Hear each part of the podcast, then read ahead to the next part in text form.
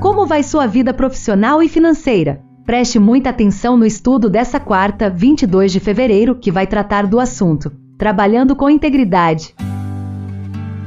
E o nosso estudo de hoje começa baseado no livro Educação, página 96, e diz assim: Aquilo que está na base da integridade comercial e do verdadeiro êxito é o reconhecimento da propriedade de Deus. O Criador de todas as coisas é seu proprietário original. Somos seus mordomos. Tudo que temos foi confiado por ele para ser usado de acordo com sua direção. Essa obrigação é de todo ser humano e afeta toda a esfera da atividade humana. Quer reconheçamos ou não, somos mordomos, dotados por Deus com talentos e capacidades e colocados no mundo para realizar uma obra indicada por Ele.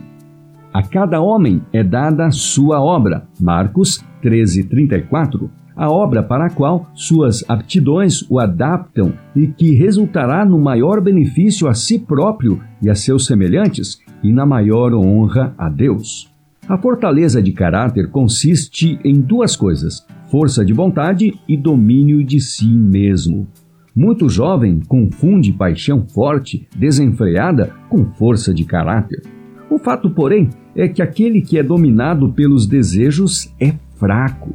A genuína grandeza e nobreza do homem medem-se pela força dos sentimentos que ele subjuga, não pela força dos que o dominam. O homem mais forte é aquele que, embora sensível aos maus tratos, ainda refreia o desejo e perdoa os inimigos. Tais homens são verdadeiros heróis.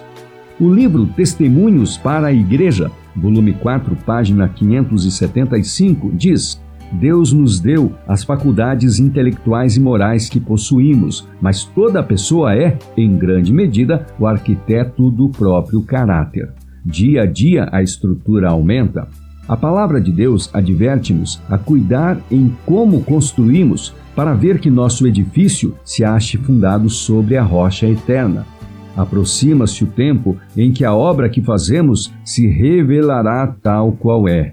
Agora é o tempo de todos cultivarem as faculdades que Deus lhes deu, a fim de formarem caráter que seja útil aqui e que tenha uma vida mais elevada no porvir. 1 Coríntios 10:31 Eis aqui um princípio que constitui o fundamento de todo ato, pensamento e motivo, a consagração de todo ser, físico e mental, ao domínio do Espírito de Deus. A vontade e as paixões não santificadas precisam ser crucificadas. Isso talvez seja considerado uma obra rigorosa e severa, mas precisa ser efetuada, senão vocês ouvirão a terrível sentença da boca de Jesus: Apartai-vos. Vocês podem fazer todas as coisas por meio de Cristo, que os fortalece. Da meditação Exaltaio de 1992, 5 de setembro, página 263, foi extraído o seguinte parágrafo: Vocês precisam clamar fervorosamente: Ó Senhor, converte o mais íntimo da minha alma. Vocês podem ter uma influência para o bem sobre outros jovens. Que o Deus da paz os santifique em tudo: alma, corpo e espírito.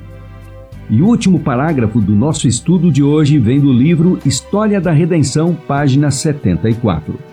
José andava com Deus. Não seria persuadido a se desviar do caminho da justiça e transgredir a lei divina por nenhuma sedução ou ameaça.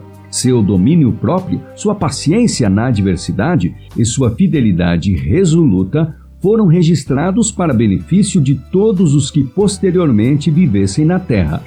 Quando os irmãos de José reconheceram diante dele o seu pecado, espontaneamente ele os perdoou e mostrou, pelos seus atos de benevolência e amor, que não guardava ressentimentos pela maneira cruel com que agiram em relação a ele.